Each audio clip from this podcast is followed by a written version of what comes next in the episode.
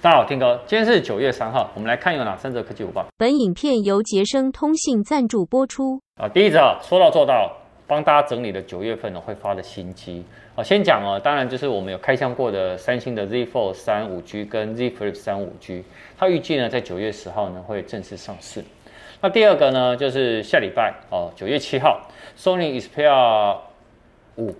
然后 Mark Three。哦，它在九月七号会有。那它的尺寸大小是六点一寸，一百二十赫兹的萤幕更新率，二十一比九 OLED 的面板，高通 S 八八八处理器，八 GB 的 RAM 加二五六 GB 的储存空间，四千五百毫安时，支持三十瓦快充，三镜头。那前镜头呢是八百万画素，那有 IP 六八，三点五的耳机孔，那侧边有指纹解锁。然后再来呢，呃，第三台是呃第三个是 vivo，vivo 呢也是下礼拜。好，他们有一个 X X 七零系列，会有 X 七零跟 S 七零 Pro。那虽然呢，这个呃产品还没正式发表，但网络呢已经有传出一些消息。好，直接先跟大家分享。他说他的手机大小呢是六点五六寸的大小，M O L E D 的面板，一样支持一百二十赫兹的荧幕更新率。然后呃流出的跑分呢是联发科的天玑一二零零 Plus 的处理器，然后十二 G 的 RAM。好，然后四十四瓦的快充，然后再来呢，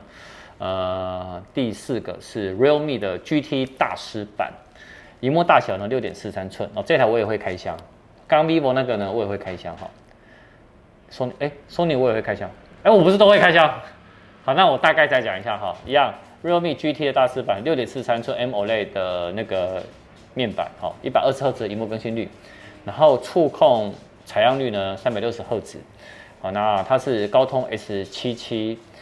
八 G 的处理器，好，八 GB 的 RAM 加一百二十八 G 的储存空间，或者是八 GB 的 RAM 加二五六储存空间，这要等到时候 Realme 他们有办体验活动才知道。那有四千三百毫安时，六十五瓦快充，四镜头。好，再来 OPPO Reno 六 Z，好，这个呢已经上市了，好，它在九月一号正式上市。六点四寸的 Full HD Plus 的萤幕，六十赫兹的萤幕更新率，天玑八百的天玑八百 U 的处理器，然后有八 GB 的 RAM 加一百二十八 G 的储存空间，四千三百一十毫毫安时的电量，三十瓦快充，三镜头。那再来呢？呃，红米十哦，八月中呢，它其实在印度已经做发表了。那台湾呢，真的确定会上。啊，六点五寸 Full HD Plus，那九十赫兹荧幕更新率。好，联发科的 G 八八的处理器，好，那但是呃那个到底是六 GB 还是四 GB 的 RAM，到时候一样等台湾发表才会正式知道，然后加一百二十八 GB 的储存空间，但是它是四 G 手机哦，它是四 G 的双卡双待，好，四镜头，十八瓦快充，那最后呢还有一个大家也知道的 Moto，好，Moto 呢它。做了那个入门版的手机，哦，G 五零五 G 版，哦，那天玑七百处理器，好，四 GB 的 RAM 加一百二十八 G 的储存空间，六点五寸 HD Plus IPS 的荧幕，那支援九十赫兹的荧幕更新率，然后三镜头，那电量呢是五千毫安时，有快充，好，那这些哦，像 Moto 这支我到时候也会开箱，好不好？所以其实今天讲这几支，我想办法全部都会开箱给大家看，好，我们来看一下第二则。我们讲第二个之前呢，先讲一下，哎，谢谢干爹捷成通讯。啊，他们呢在头份中正店跟宜兰神农店有开幕。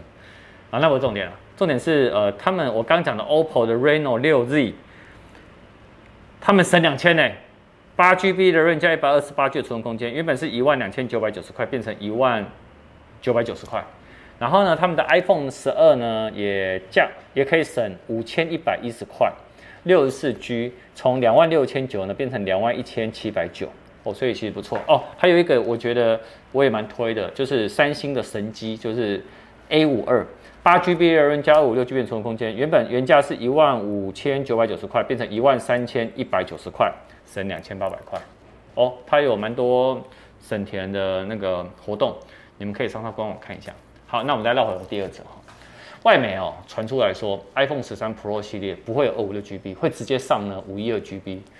我先讲一下报道，我最后再讲一下我的感想哈。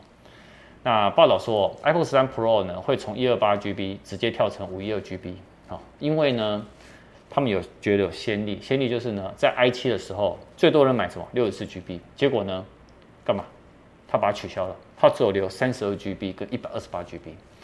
那后来呢，iPhone Ten 呢也只卖六十四 GB 跟二五六 GB，也没有一百二十八 GB。我想问一下，这样大家可以接受吗？我问你，你可以接受吗？他就直接拿掉了二五六 GB 了。我可以啊。啊，对，因为你都用六十四 GB，对不对？好，但老实说，我不能接受。我觉得以记忆体来讲，你要么就拿掉六十四 GB，直接呢往上升就是一百二十八 GB、二五六 GB 跟五一二 GB。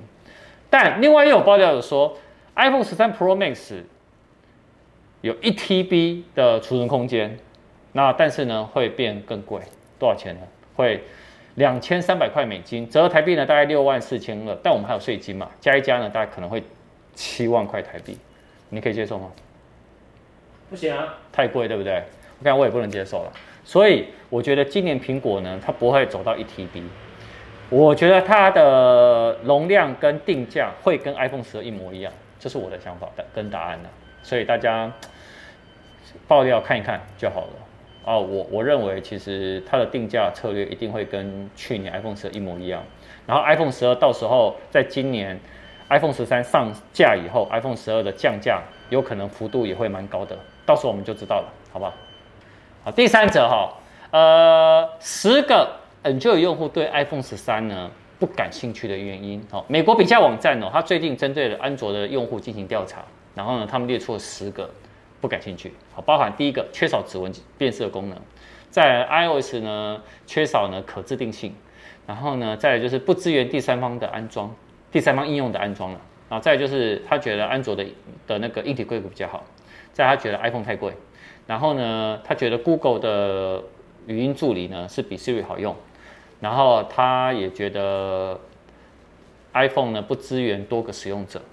然后呢另外呢也没有折叠的荧幕。还有呢，没有多荧幕呢，可以多任务来处理，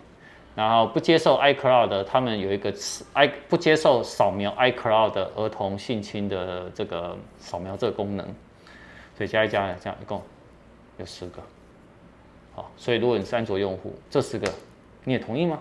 好，今天晚上没有影片，好，那我们